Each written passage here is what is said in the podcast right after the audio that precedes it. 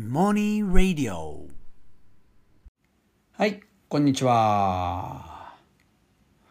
あのまあ、僕がね、普段からいつも朝、毎朝、あの、まあ、ウォーキング、ランニングの、まあ、運動をね、えーまあ、しているって話はいつもしていると思うんですけれども、あのね、ちょっとね、最近気づいたことがあって、それ何かっていうとですね、これね、四谷で運動するのと、あの、日野原村一馬で運動するのが、こうね、違うんですよ。何が違うかっていうと、脈拍の変化が全然違うんですよね。で、あの、僕はあのいつもあの腕時計、いわゆるほら、いろんなヘルスメーターにもなっている腕時計、まあ、ガーミンってやつですよね、を、24時間はめているので、体の状態が常にこれわかるんですけども、で、だから運動中のこの脈拍の状況っていうのも見れるんですね。で、あの、四谷で運動すると、ま、もちろんこれ歩き始めたり、あるいはジョギングに切り替わったりすると、まあ少しこう脈が上がるんだけど、すぐ安定するんですよ。でもそれが、あの日野原村一馬だと、もうね、すごく歩き始めたらぐっと上がるし、ジョギングし始めたらぐっと上がるし、なんかね、安定しないんですよ。そう。いや、で、これなんだろうと思って、この違いはね。で、いや、まず、その、都会のね、この平地、平地歩くのと山歩くの、走ったりするの全然違うでしょうと思うかもしれないけど、僕ね、わざわざ、あの、いや、山ってほら、平らなところがないから、僕ね、わざわざ車で、平らなところまで行って、で、だいたいね、200メートルぐらい平らが続く道があるんですよ。うん、で、そこまで車で行って、そこをずっと往復してるんで、多分その、道の条件は変わらないと思うんですよね。だから変わるとすれば、気温、まず一つ。で、それはあの、ね、だって今四谷とかだと、まあ朝でも20度弱だったりするじゃないですか。でもそれが、ね、ここの日野原村一馬だと本当5度とか6度だったりするので、まずその気温が違う。で、もう一つは、あの、標高ですよね。そう、標高は僕が住んでるとこ700メートルなので、これ全然標高が違う。つまり気圧が違うってことですよね。だから、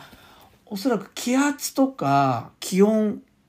の影響で、やっぱり日野原村の方が体の負荷がかかるってことなんじゃないかなと思って。だからちょっとね、そう、この、こっちでの日野原での運動はちょっと気をつけなきゃいけないなっていうふうにちょっと思ってるんですよね。これでもね、なんでなんでしょうね。で、なんか詳しい方いたら教えていただければなっていうふうに思います。はい。で、あの、僕ね、前回、あの、いわゆる同窓会、あの、教え子の同窓会ね、しかも、あの、僕がまだ教員になって2年目のね、あの、教え子たちの同窓会に行ったっていう話をしました。ね。で、そこで、前回は、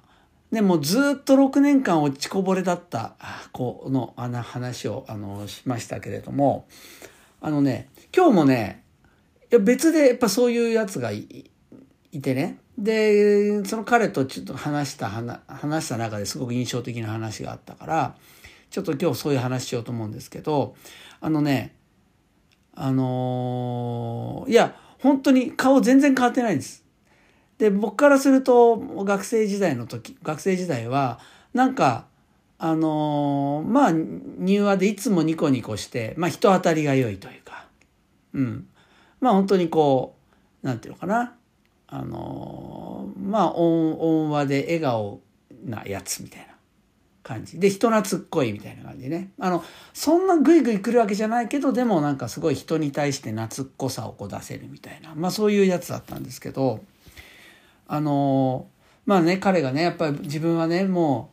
う、栄光入って、もうね、アイデンティティを一気に失ったっていうんですよ。で、それはそうですよね。なんでかっつったら、あの小学校の時はもう勉強やったらもう周りの子なんかより全然すごい。自分は頭がいいって。自分に対してそう思ってたわけ。そういう、まあ、ある種アイデンティティを持っててたんだけど、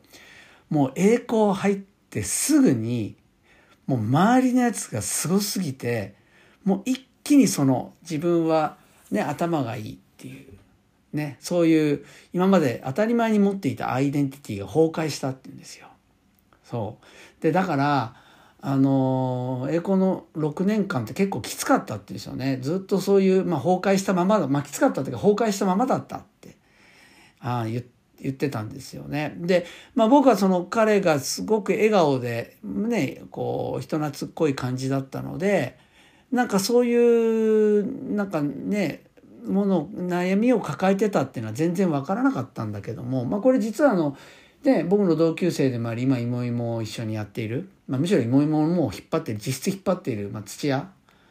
はですね全く同じなんですよねやっぱりもう栄光で全然こう成績が悪くてねもう彼はもうと本当にもうドベみたいな感じだったって自分は言ってたけどもあのー、まあとにかくまあそういうこう辛さみたいなずっと抱えててまあだから彼もねその同窓会で話した彼もまあそうだったわけですよね。でまあただそれがなんかね大学行ってね吹っ切れたのかな？なんかもういやら俺が思う自分が思うようにやろうみたいに思ったらしいんですよ。そうそしてまあ彼の言葉ねをあのそのまま使わせてもらえればまあなんちゃって企業をして起業ねなんちゃって起業してで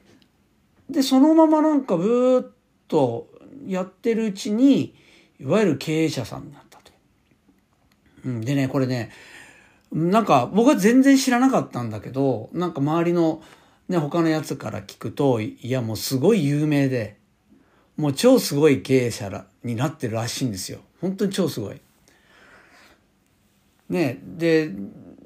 でね自分はでもなんかその経営者になろうと思ったわけじゃなくてでもなんかもうそれ吹っ切ってなんかこう思うようにやろうってなったらそうなったんだみたいな話をしててねでまあねあの彼の話いろいろ聞いてて思ったのが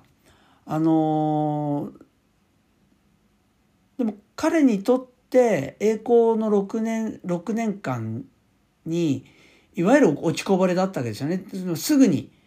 落ちこぼれちゃった。つまりアイデンティティを崩壊したっていう彼の言葉からするとね。たことっていうのはその時辛かったかもしれないけど実はねそれが強みになったってことですよね。そうでこれはあの言えるのはこれ僕自身がそうなんだけどあのねいわゆる頭いい子たちあのいわゆる進学校の子たちっておそらくね、自立遅いと思うんですね。で、自立遅いってね、まあどういう意味かっていうと、これその子はその人間としてダメだ、そういうことじゃないんですよ。まあ僕自身も自立遅かったと思います。何かっていうとね、これ気づいたらみんな世間の評価軸で優れているっていうのを手にしてるんですよ。努力したわけじゃないんです。全然。うん。気づいたら頭良かったんですよ。そう。で、周りからするといいねっていう評価軸のいいを取れちゃってるから、で、これをね、自分のアイデンティティだと思い込んじゃいますよね。で、一度いいっていうのを手にすると手放せないんですよ。ね。だから、落ちこぼれとかをしない限り、ある意味、自分のアイデンティティイコール、その外の評価軸に乗ったものになっちゃうんですよ。だから、ある種、自分って何なんだろうとか自分周りは周りはこういうふうに思ってるけどでも本当はこれしたいのかなとかなんかねそういうふうに自分と向き合うってことをねしないでずっと来ちゃうんですよ。ね、でもそれがこれ僕が今まで生徒として見てきた子供たちもそうだしそのね彼もそうだけど落ちこぼれることによってきついんだけどでも自分ってそもそも何なんだろうって向き合えることができるんですよね。でそれがまあね、まあ、彼にとってはずっと向き合う。で向き合って苦しんでね。で自分から向き合うなんてなかなかできないじゃないですか。でも落ちこぼれてアイデンティティ今まで持ってたアイデンティティが崩壊することによって向き合えるで向き合ったことによってもうなんか思うようにやってみようって思えてね、そこからスタートした。でもそのスタートっていうのはその前のね、辛かった時期があるからこそできたスタートだったと思うんですよね。だから彼にとって、いや本当にね、この6年間って自分には分からなかったけど辛かった。でもその辛さっていうのをね、見事にこうプラスで回収したそれは自分と向き合ったからってことだと思うんですよね。であのいやその後ねまたさらにね、まあ、彼と話しててねああそっかすごいなって思ったことがあったんですけどあの、まあ、何かっていうとですねあの要はねあのさっき言ったその外の世間の評価軸でいいっていうのを手にすると手放せないって話をしましたよね。であのこれってある種自分は優秀だっていう肩書きをずっと背負ったままその肩書きを下ろせないっていうことだと思うんですよ。ね。であのこれってこの肩書きってね要するに自分は優秀な社員、ね、あるいは自分はお母さん自分はお父さんとか自分はあの優等生あるいは周りから優しく思われてるというかもういろんな肩書きがあるんだけど要は自立を阻むもののものの一つとしてその肩書きを下ろして自分と向き合うことができない。逆に言うと下ろせないのは下ろそうとしないっていうよりもそれが自分だとやっぱりこう勘違いしちゃうっていうかもうなんかそう思い込んじゃってるっていうとこあると思うんですよね。であの実際に今あのねあの大人になってから多分40代になってからポキって心を折れちゃう人って結構たくさんいる。ね、あるいはねあの60で定年になってからポキッと心折れてねもういわゆる引きこもっちゃう人がいる。ね、そういう問題っていうの今すごく抱えてんだってていうのをすごく聞いたことがあってだからあのいわゆるこうね社員研修っていうとかもねあのいわゆる啓発セミナー的なものでなくていわゆるこうもっと自分軸で生きるとか自分の幸せとかある種自立ってことですよね。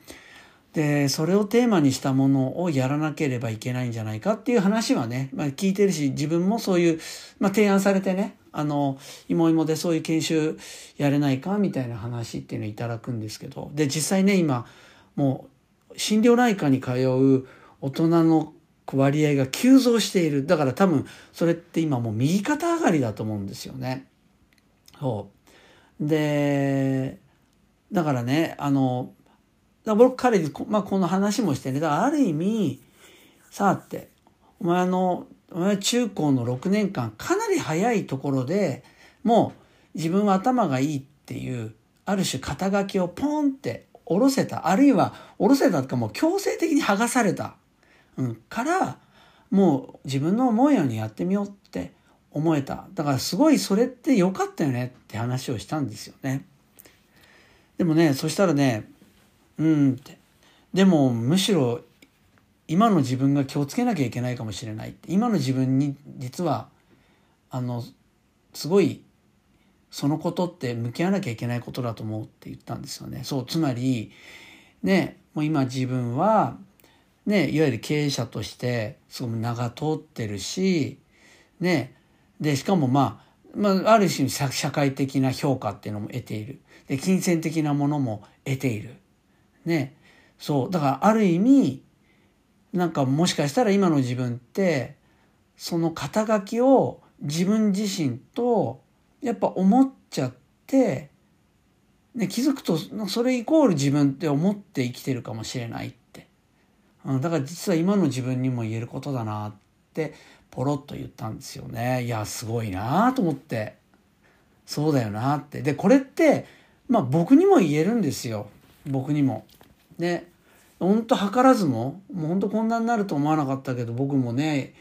まあいろんな方に名前を知っていただけるようにもなってねあのいや本当全然そんな大したことないんだけどもだけどね本当にこうすごくこうよく見てくださる。ねある意味僕も無意識にその自分は肩書きを背負ってでもっと言うとその肩書きイコール自分と勘違いしてっていうことってありえるわけですよね。そうだからねそれは自分自身に対してもそうだなって思ったし僕がそういう話をしたらすぐにパッとでも、ね、その彼はいやでも今の自分にこそ言えることだよなって言ったっていうのはすごいなって思ったんですよね。うん、でもそこそれをパッと言えるっていうのは一度自分がやっぱり中学小学生の頃にまでね背負ってた頭がいいっていう肩書きをポッと手放してねなんかそこでふっと思い切れたみたいなものを経験しているから言えるかもしれないしあるいは経験してるからこそね今まあ彼は経営者とかねもう凄腕経営者ね社会的地位もあるっていうものに対してねふっとそこに自分がこうき自分と向き合ってそういう自分に気づいた時に手放すのっていうのは経験していない人よりはできるんじゃないかなっていうふうに思いましたね。でもねそのやっぱりその、うん、肩書きそれアイデンティティアイデンティティっていうとねなんかすごくあのー大切なもののように聞こ聞こえるけどでも実は肩書きっていう言葉に置き換えてみるとねそう実はなんか余計なものだったりもするしそう少なくともそれを自分自身と思い込む。でその自分を実現するみたいになると本当にこう苦しい人生になるよなっていうのはなんかすごく痛感しましたね。だからそういう意味でねやっぱりまああのまあ一番最初にねあの進学校に行ってる子は自立が遅くなる。つまりね肩書きにしがみついてしまう。手放せなくなる、ね、だ自分と向き合うのがまずに済む。別に向き合うこと向き合うチャンスを失うみたいな言い方もできると思うんだけどその分に関してはねあのまあで僕はまあ今まだ栄光学園に週1回いるしで、まあ、自分自身も栄光学園の出身だしねでその部分っていうのはそのそのことっていうのはいつもねやっぱり念頭に入れておかなきゃいけないかなっていうふうに思ってますね。はい今日はこの辺でそれでは。